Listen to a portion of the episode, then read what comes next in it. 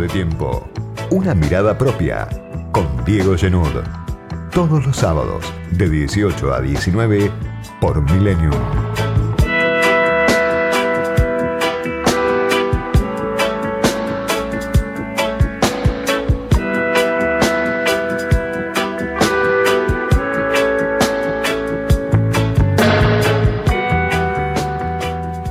Dicen los que pasaron por la función pública, los que estuvieron en algún momento en el gobierno o están incluso en el gobierno, que los que están en el poder siempre tienen mejor información que la mayoría de la gente y actúan en base a esa información que desconocemos. Tiene más información un ministro, algunos ministros, un presidente, algún funcionario del gabinete que la mayor parte del círculo rojo, los opinólogos, los periodistas y los empresarios. Eso dicen los que tuvieron o tienen funciones ejecutivas en la política. Y por ese gap entre lo que se ve, lo que ve la mayoría, y lo que está sucediendo a nivel de la toma de decisiones, es que muchas veces no entendemos lo que estamos viendo o no podemos prever lo que está por pasar. Eso es lo que dicen quienes pasaron por la política o están en la política, cuando muchas veces uno les dice, ¿por qué no hacen esto? ¿Por qué no hacen esto otro? ¿Por qué no hicieron tal cosa que parecía obvia o estaba cantada o podía evitar un mal mayor antes de que suceda? El ejemplo puede aplicar, por supuesto, hoy a la crisis interminable de la economía argentina, Alberto Fernández, San Martín Guzmán, al peronismo en el poder. Tenemos hoy la crisis en la economía real que cada uno percibe en su vida cotidiana, la inflación que otra vez va en ascenso, después de una temporada larga con tarifas congeladas que ahora se van a descongelar, con aumentos en los alimentos, con caída de los ingresos, algo que en este programa siempre aparece como preocupación, pero en general no lo es para los formadores de opinión o para los dueños de la Argentina. Cierre de empresas, aumento en el continente de los desocupados, pobres que son más pobres y también una legión de nuevos pobres. Gente que antes de Macri no era pobre y nunca lo había sido. Gente que antes de la pandemia no era pobre y nunca lo había sido. A esa crisis de la economía real se le suma la crisis financiera.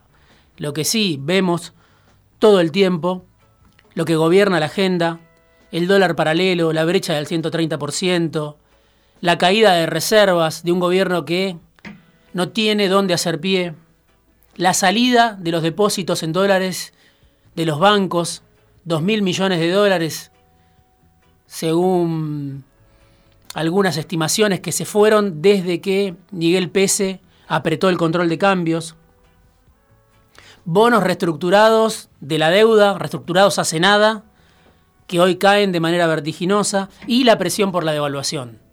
La presión fuerte, que no cede por una devaluación brusca, pese a que, casi todos lo reconocen, el tipo de cambio no está atrasado, no para de subir desde hace tiempo y eso es lo que, entre otras cuestiones, ajusta sobre los salarios, achica el poder de compra de los que viven de un ingreso en pesos.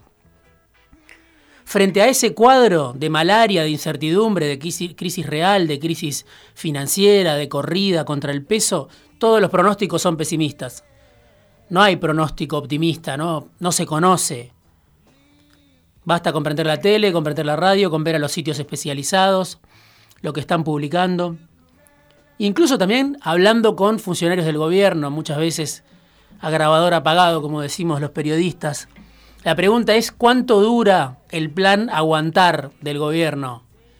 Aguantar la devaluación por la que están presionando sectores de mucho poder, que obviamente operan desde el mercado, que obviamente son los generadores de dólares, que obviamente conocen el circuito de la especulación o el circuito financiero mejor que nadie.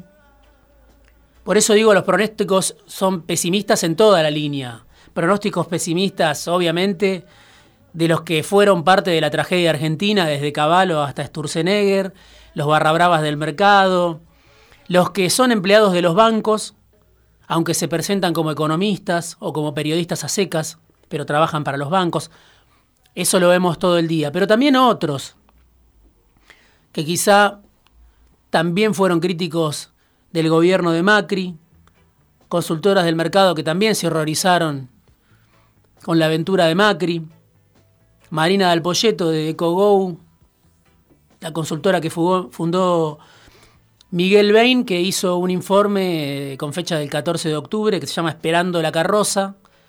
La pelota cayó del lado incorrecto y en un escenario muy complejo, donde dice que todo se complicó para mal, donde el gobierno actuó mal, se pregunta si hay riesgo de una hiperinflación, algo que obviamente otros dan por supuesto. Martín Redrado también, candidato frustrado a ministro de Economía, cuando uno lo escucha. Pronósticos pesimistas que solamente pueden alterarse si el propio Martín Redrado entra al gobierno, ¿no? Una de las hipótesis que circula. Dentro de lo que es el frente de todos, ese frente heterogéneo, que tiene aliados empresarios, hay sectores que ven a Sergio Massa y a Martín Redrado como una salida a esta crisis. Redrado quiere ser el Labaña de Guzmán y para eso trabaja. Fuera del gobierno, dentro del gobierno, en público y en privado. Pero también otros economistas que forman parte del gobierno, quizá no están en la toma de decisiones, pero que forman parte del frente de todos, son muy críticos y ven una deriva preocupante. Claudio Lozano la semana pasada en este programa y en otros también director del Banco Nación, muy crítico del Banco Central, de los dólares que se fueron, del superávit comercial que se esfumó, que se lo llevaron las empresas que se endeudaron en dólares durante el gobierno de Macri, que se fueron de manera inexplicable en muchos casos, pese a la baja de retenciones para las aceiteras, no entran dólares, Roberto Feletti escribió también esta semana una nota que se llama El peligroso flanco del dólar, alguien que pasó por el gobierno de Cristina, dice que se fueron 9 mil millones de dólares de superávit comercial, se fumaron, nadie sabe dónde están. En el mismo sentido. Y un economista que se llama Walter Graciano, que fue crítico de Macri y también ahora lo es del, gobierno de los Fernández, en una nota en ámbito financiero decía, ¿sabe algo el gobierno que no sabemos? ¿Sabe algo que desconocemos? En el marco de una crisis en cámara lenta donde el gobierno parece que no hace nada, con el tema del dólar, con el tema de la brecha, con el tema de esa fragilidad. No hace nada de fondo, no hace nada que logre alterar la dinámica de la crisis. Y la crisis sigue en una especie de loop ralentizado, pero siempre en la misma dirección. Frente a ese pronóstico pesimista, dentro y fuera del gobierno, que se comparte, obviamente que hay un diagnóstico parecido, después la salida, por supuesto, no es fácil y por supuesto hay múltiples salidas y múltiples opiniones de los que están dentro y fuera del gobierno. Pero el cuadro, el diagnóstico, no es alentador. Frente a ese escenario, Martín Guzmán tiene los nervios de acero. Sabemos que es enemigo de las declaraciones grandilocuentes, sabemos que es enemigo de medidas que puedan resultar extremas y es partidario de algún tipo de gradualismo. Siempre Guzmán demora la resolución más de lo que la ansiedad del mercado puede tolerar. Pasó con la negociación de la deuda, que terminó siendo una negociación exitosa, que terminó aprobada por el 99% de los bonistas, pero que tardó mucho. Y en ese tardar mucho se fueron miles de millones de dólares del Banco Central. Y esa fragilidad es la que ahora se está pagando. La está pagando Fernández, que muchas veces aparece sin poder político, para dar un vuelco frente a la crisis, la está pagando el propio Guzmán, la está pagando el gobierno. Y el ministro de Economía dijo esta semana tenemos reservas suficientes. Pero claro, eso no es lo mismo que dicen la mayor parte de los economistas. Vuelvo a Marina del Polleto, que en este informe Esperando la Carroza dice el Banco Central no tiene reservas. Las reservas propias que quedan no son líquidas y las líquidas que están usando no son propias, son encajes de los depósitos en dólares, es decir, está usando el central ya la plata de los ahorristas, según este informe de Marina del Polleto. Por eso vale la pregunta que hacía Walter Graciano, este economista que escribió en ámbito. ¿Saben algo? ¿Saben algo en el gobierno que no sabemos? ¿Y por eso no actúan? Tres caminos parece que hay para que el gobierno recupere la fortaleza que hoy no tiene. Y muy cuestionables, si se quiere, los tres, muy opinados los tres. Uno, cerrar con el fondo, rápido, tomar un nuevo préstamo, es decir, volver a tomar deuda, y avanzar en un programa que, se llame como se llame, va a incluir un ajuste. El otro es ir a un programa con China, que permita utilizar el swap, que permita ampliar el swap, que le permita al gobierno otro tipo de alianza que no tiene que ver con el fondo y que no tiene que ver con Estados Unidos como prioridad. Y el tercero es algún tipo de acuerdo, pero eficaz con las grandes aceiteras, con Molinos, con Dreyfus, con Cargill, con Bunge, con Aceitera General de ESA de Roberto Urquía, que le permita al gobierno tener ese puente a marzo de 4.000 o 5.000 millones de dólares que hoy no tiene. Por eso hoy el gobierno está pedaleando en el aire. Por eso hoy el gobierno no hace pie. Pero ninguna de esas tres vías, el fondo, China, un acuerdo con las grandes aceiteras, cerealeras, termina de prosperar.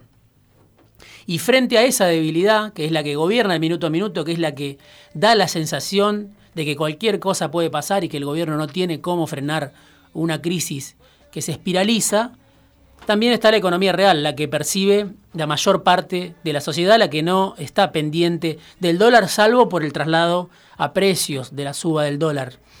La consultora analítica de Ricardo Delgado, otro economista que también pasó por acá, que fue funcionario de Rogelio Frigerio, de Macri, que había trabajado con Sergio Massa en los inicios del Frente Renovador, dice que la política económica se enfrenta a la disyuntiva de hacer una corrección fiscal mediante una devaluación de shock brusca o un ajuste fuerte del gasto público.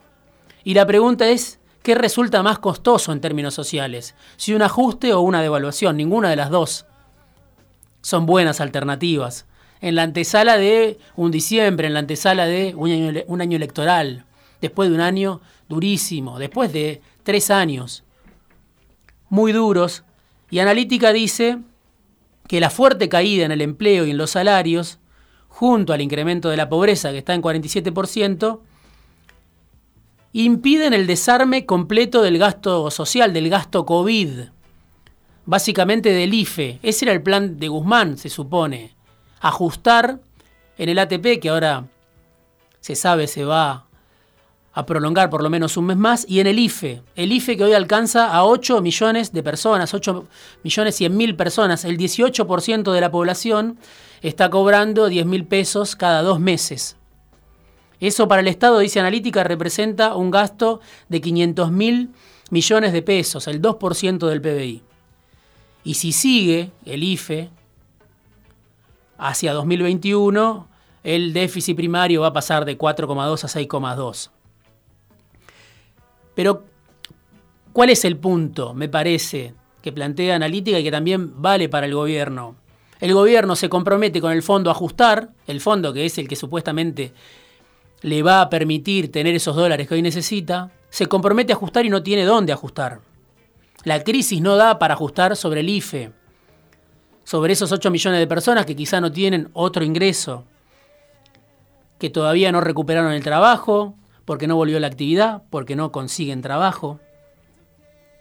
Y entonces, si no se recorta ahí, se va a tener que recordar, recortar en obra pública, mala noticia para los gobernadores en la campaña electoral de 2021, pero no da para ajustar el gasto en los que menos tienen. Vuelvo a la pregunta del comienzo. Alberto Fernández dijo varias veces en los innumerables reportajes que da y las repetidas veces que habla, que él no sabía que había 8 millones de personas sin ningún tipo de ingreso en la Argentina. Y por eso surgió el IFE. Y otra vez la pregunta, ¿no? ¿Qué saben que no sabemos? ¿Qué saben en el poder, en el gobierno, entre los que toman las decisiones que no sabemos, los que estamos afuera? Y al revés, ¿saben más o saben menos los que toman las decisiones en momentos como estos de crisis social? ¿Saben lo que está pasando en la base de la sociedad? ¿Saben hasta cuándo aguanta esa otra tensión que se vive hoy? No solo la tensión cambiaria, sino la tensión social. ¿Hasta cuándo aguanta? ¿Lo saben en el gobierno? ¿O hay también en el que ejerce el poder una debilidad múltiple? Y la información privilegiada que por ahí tiene un presidente o un ministro a veces no alcanza para comprender la realidad y sobre todo no alcanza para transformarla. Pese a que los que toman las decisiones se supone saben más y tienen mejor información que el resto de la sociedad, a veces esos que toman las decisiones no saben cómo se vive la crisis en la base de la sociedad, una crisis prolongada como esta. Si conocen o no lo que está pasando, de si conocen o no lo que está pasando en la base de la sociedad, depende del fin de esta película de esta crisis en cámara lenta que sigue avanzando sin solución. Opiniones, comentarios, críticas, sugerencias, escribinos por Twitter a arroba otro guion bajo periodista y arroba fuera de tiempo guion bajo.